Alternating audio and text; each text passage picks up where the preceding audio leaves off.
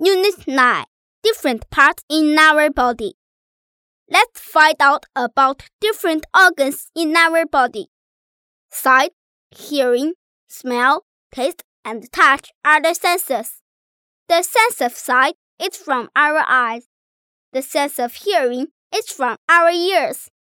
The sense of smell is from our nose. The sense of taste is from our mouth.